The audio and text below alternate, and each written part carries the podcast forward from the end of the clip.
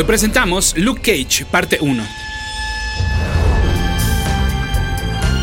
En los Juegos Olímpicos de México 68, los deportistas estadounidenses Tommy Smith y John Carlos realizaron el saludo de los Panteras Negras durante la ceremonia de premiación de los 200 metros. Agacharon la cabeza y levantaron su puño con un guante negro, en protesta por los actos racistas en su país natal. El Black Panther Party se había creado tan solo dos años antes. El mismo año en el cual debutó en el Fantastic Four número 52 Black Panther, el primer superhéroe negro en cómics mainstream de Estados Unidos. En 1969 llegaría Falcon para cerrar la década y comenzar los 70s con un nuevo término, Black Exploitation, mezcla de las palabras black y exploitation. Se trataba de un género principalmente cinematográfico, dado a aquellas películas dirigidas a los afroamericanos. Su soundtrack contaba con representantes del funk y del soul, se situaba en barrios pobres y el lenguaje empleado era el salido de las calles y de los guetos negros. En 1971 se exhibieron las dos películas indispensables de este Black Exploitation, Sweet Sweetback Badass Song y Shaft. Esta última, filmada principalmente en Harlem y con Richard Roundtree en el papel principal. Era la primera vez que un actor negro interpretaba al protagonista en una película de un estudio grande de Hollywood. Durante los siguientes seis años, no menos de cinco películas del género se estrenaron por cada uno. En el 73 y en el 74, más de 10. Su popularidad iba de la mano de su influencia, por lo que pronto la incorporación de más personajes negros llegó a los cómics, y a uno en particular, que sería, por lo menos durante un tiempo, su máximo representante, Luke Cage, héroe de alquiler. Escuchas. Escuchas un podcast de Dixo. Escuchas a Capitán Pada y sus monitos. Capitán Pada y sus monitos. Cómics y fantasía con Héctor Padilla por Dixo, la productora de podcast más importante en habla hispana. Mi correo electrónico es el mail de pada.dixo.com, esto es todo seguidito, el mail de pada.dixo.com y mi Twitter es arroba ese auto para que ustedes sigan a ese auto.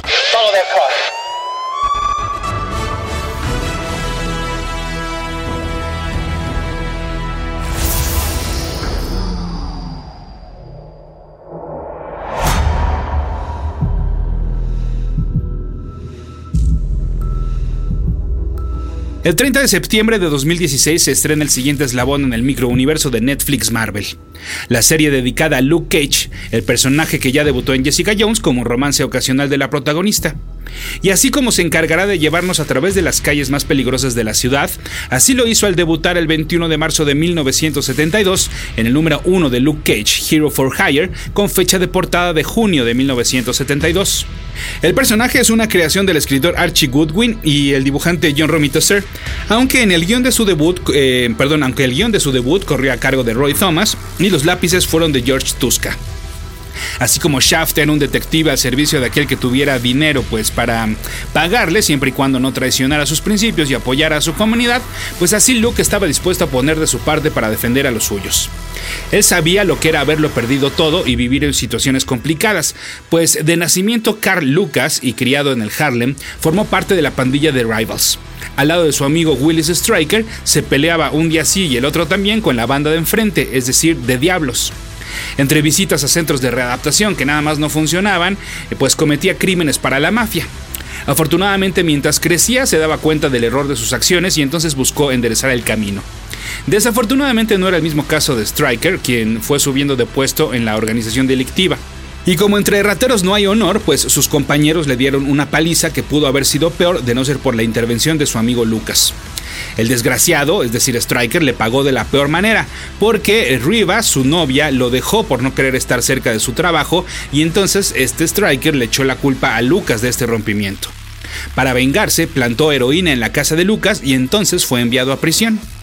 Su familia se olvidó de él en gran parte por el resentimiento de su hermano James Jr., quien escondía las cartas de su padre que, que, le enviaban, pues entonces em, tanto el padre de Cal como este mismo, pues creyeron uno del otro que estaban muertos porque ya no tenían eh, ningún tipo de comunicación. Así entonces, pues sin nada que perder, Lucas trata de escaparse varias veces de la cárcel y pues no deja de meterse en líos con los demás reos. Destrozado física y mentalmente, no duda en aceptar convertirse en el conejillo de indias de un experimento del doctor Noah Bernstein. Este estaba buscando voluntarios para repetir los efectos del suero del supersoldado a partir de la regeneración celular. Este proceso ya lo había usado en Warhawk, un criminal a sueldo que en diferentes ocasiones se enfrentó a Iron Fist y a los X-Men. Este tipo cuenta con super fuerza y piel de granito, lo cual hizo que cuando lo conocí en uno de los números de la corrida de Claremont de los mutantes, pues yo no dejara de verlo como un coloso, pero en chafa y en malo. Así entonces, si la ciencia se trata de prueba y error, Bernstein modificó el proceso, el cual consistía en primero meter a Lucas a un campo eléctrico mezclado con un compuesto químico.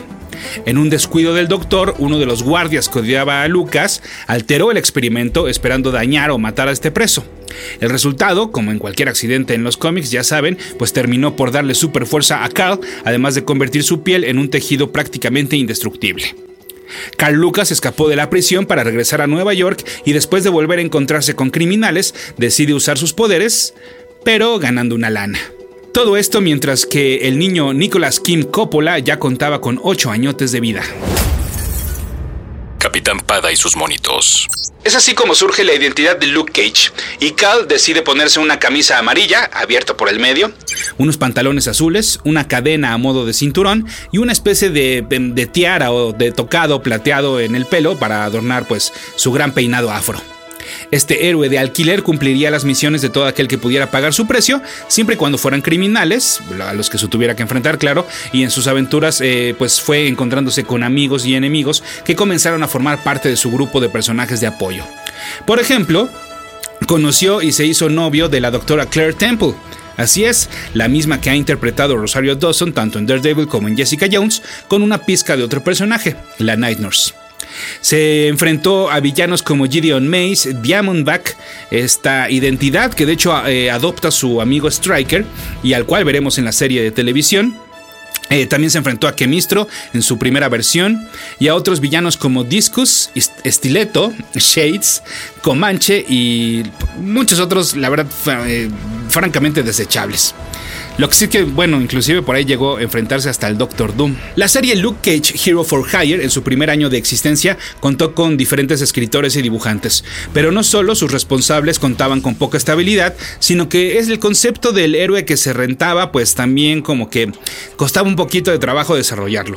Debido a esto, para el número 17 de noviembre de 1973, mostró un nuevo título, es decir, eh, título literal. La serie seguía con su numeración normal, pero ahora el título, tal cual en la portada, decía Luke Cage Powerman. El cambio de nombre llegó de la mano de una aventura compartida al lado de Iron Man, y es así como el superhéroe se iba integrando más y más al universo Marvel. Además, este cambio de nombre trajo dos consecuencias, una más importante que la otra. La primera es que el villano Powerman fue a decirle que qué hubo, pues que, son esas ondas de andarse robando nombres. Ese Powerman, el malo, posteriormente cambiaría de nombre en varias ocasiones y hasta de bando, para que, pues, eh, lo más reciente, bueno, ya de varios años para acá, bajo el alias de Atlas, eh, forma parte de los Thunderbolts eh, fundadores. Y la segunda consecuencia es que de manera indirecta, pues provocó la creación de Spider-Woman. Yo ya se los había contado esto en la revisión de la vida de Spider-Man, pero bueno, ahí les va de nuevo rápidamente. Eh, a los dos años de que Luke Cage se convierte en Power Man, pues DC lanza, eh, bueno, estrena el personaje de Power Girl, ¿no? Crea el personaje de Power Girl. Esto molestó mucho a Marvel, incluyendo a Stan Lee, porque pues cuando él creó a Wonder Man dentro de los Avengers, DC los demandó, o por lo menos hubo ahí una amenaza de demanda por el parecido, pues obviamente entre los nombres Wonder Man y Wonder Woman. Esto obligó al escritor a prácticamente desaparecer a Wonder Man. Cuando entonces DC les hace lo mismo pero con Power Girl y buscando proteger a su personaje insignia, Spider-Man, pues entonces de inmediato buscaron el registro y la creación de Spider-Woman. Capitán Pada y sus monitos. Y voy a confesar que me he equivocado porque cuando se anunció que las series de Netflix imitarían a sus similares en el cine y que se unirían al final en un super equipo, me llamó mucho la atención que el nombre elegido fuera de Defenders, cuando en realidad ese grupo, que ya no existe desde hace mucho tiempo, pues ha estado ligado más a los nombres de sus fundadores como Hulk, Silver Surfer, Namor y el Doctor Strange, o bien a su alineación más famosa formada por Nighthawk, Hellcat, Beast y Valkyria, por mencionar algunos. Y que pues ni Iron Fist, ni Daredevil, ni, ni Luke Cage, ni mucho menos Jessica Jones habían formado parte. Bueno, pues resulta ser que hay dos que sí formaron parte ahí de manera pues casi casi pasajera, ¿eh? Y uno de ellos, pues por supuesto, es Powerman, que se integró por ahí de 1974. Y es más, bueno, Haciendo la chillona de que estar en el equipo le quitaba tiempo para ganar lana con sus otras misiones, pues eh, Nighthawk aceptó pagarle por formar parte de Defenders. Eso sí, como les decía, su paso como activo fijo fue muy, muy temporal al igual que el de Daredevil, más bien ambos quedaron como miembros recurrentes o miembros de emergencia. Más Luke Cage que el cabeza con cuernos, eso sí, Luke Cage como que iba y venía. Por lo menos duró eh, más que en Fantastic Four, así es. En el número 168 de la serie de los Cuatro Fantásticos, a finales de 1975, Powerman entró como sustituto de la mole, quien había regresado a su forma humana, es decir, a ser Ben Grimm. Sin embargo, esto solo duró unos meses, aunque Luke Cage volvería a, formar parte del equipo más adelante.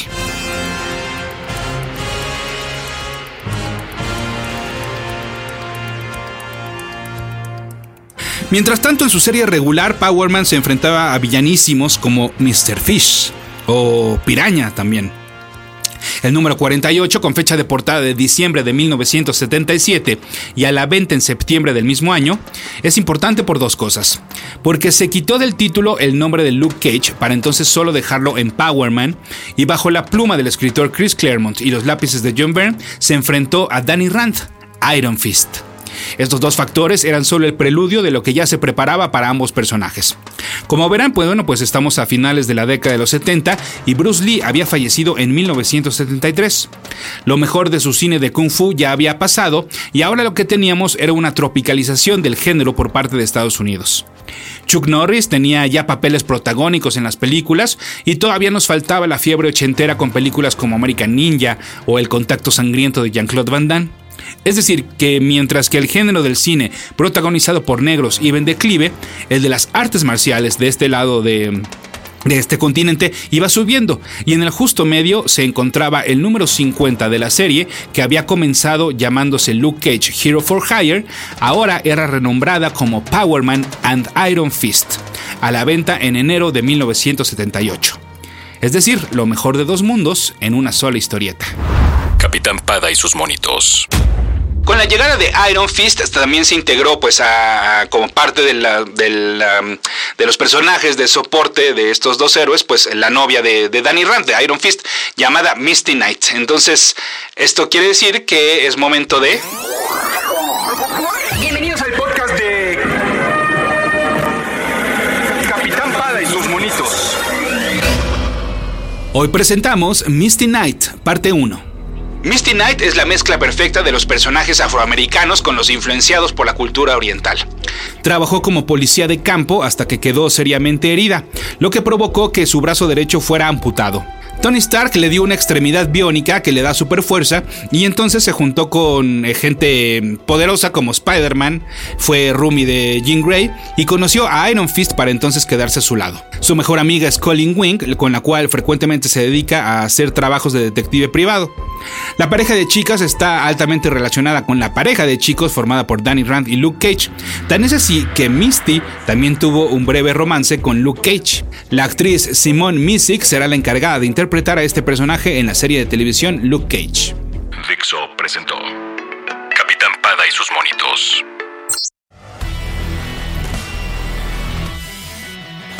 Em, pues eh, parte de la, eh, pues de la incorporación de Iron Fist llegó con, eh, con el hecho de que Luke Cage por fin pudiera borrar su historial criminal y ser absuelto de cualquier crimen o sospecha de crimen.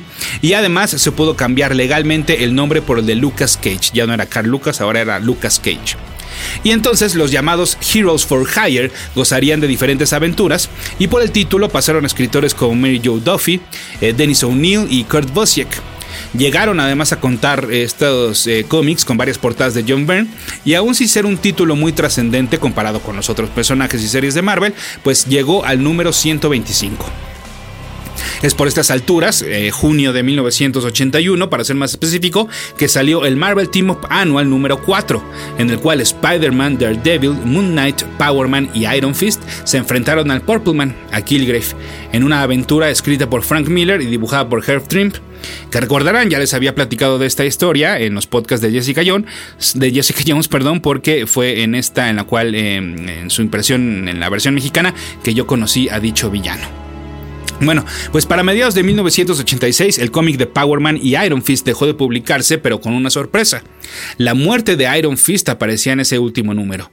Y además Luke Cage fue acusado de este crimen, por lo que entonces volvería a ser un fugitivo de la ley.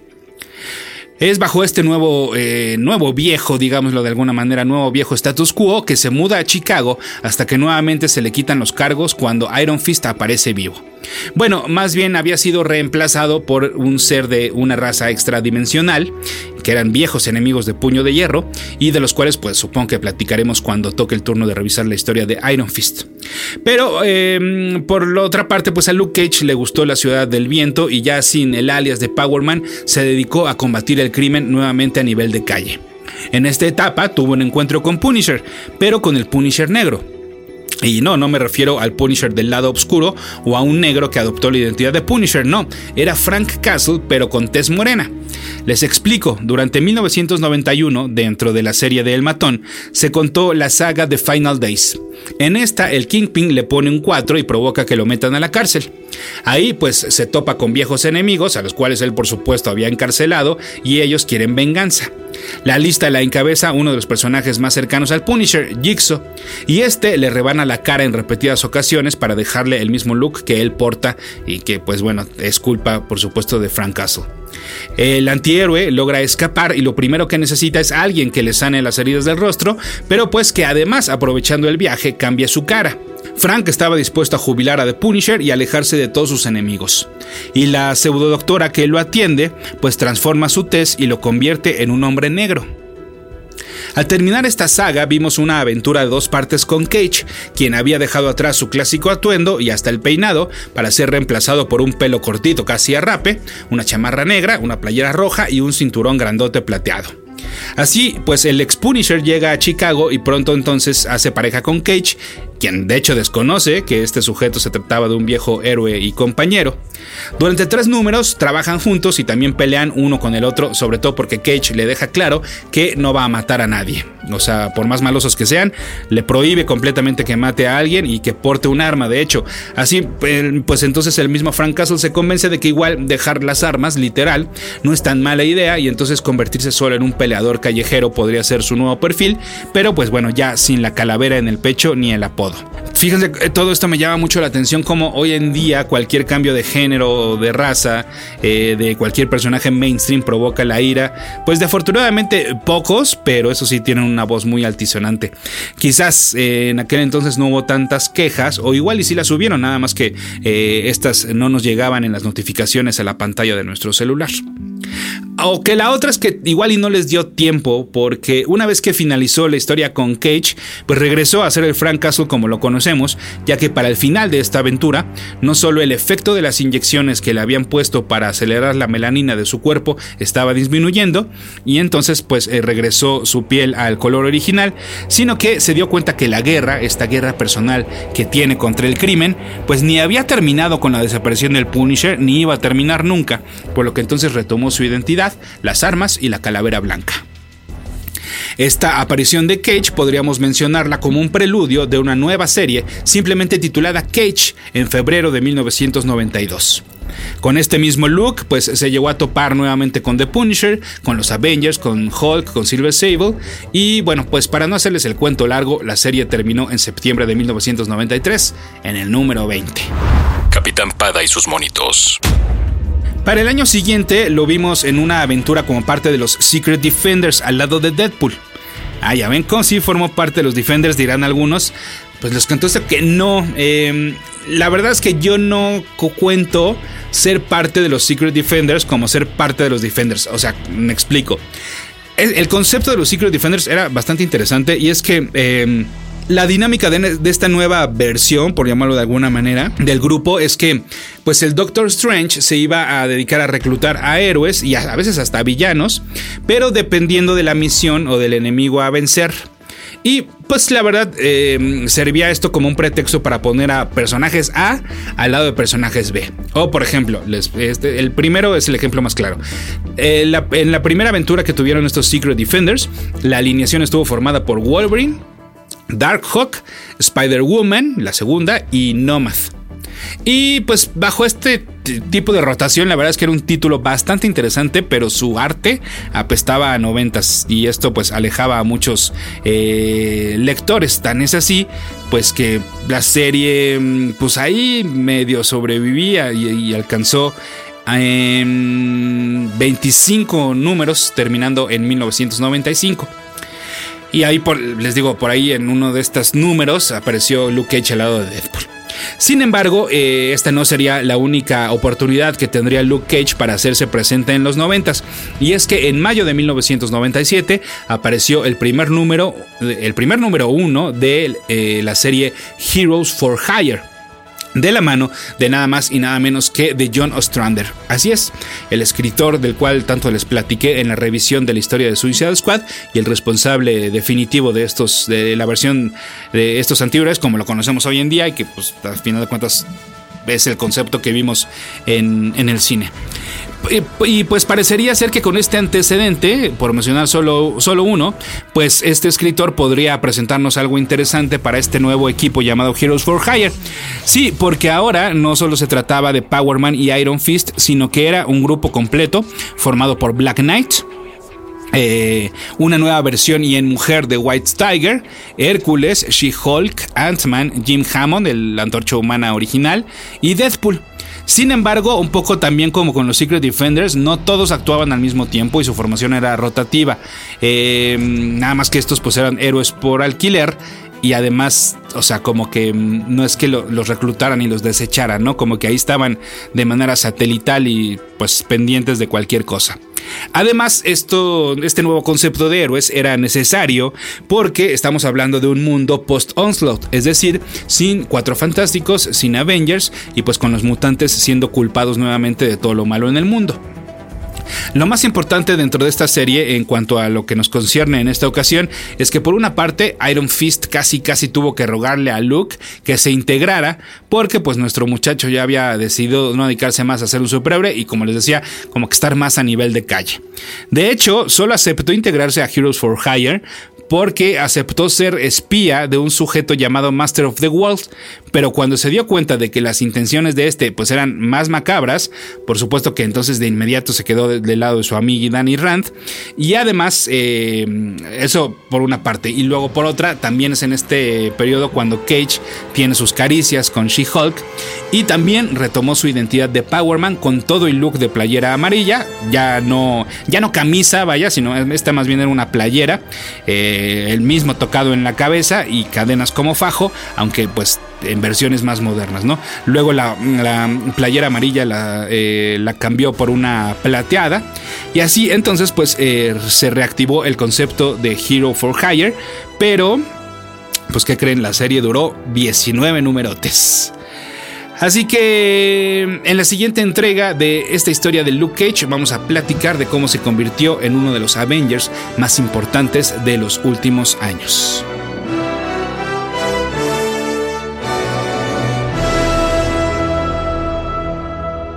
Dixo presentó Capitán Pada y sus monitos. Y para estas alturas, el actor Nicholas Kim Coppola ya había aparecido en las películas Best of Times, Fast Times at Richmond High, Rumblefish, Birdie y Peggy Sue Got Married. Pero este lo hacía bajo el alias Nicholas Cage. Así es, para que nadie lo acusara de nepotismo por ser el nieto del director Francis Ford Coppola, decidió que su nombre artístico sería Nicholas Cage, inspirado en el personaje de Marvel Comics, Luke Cage.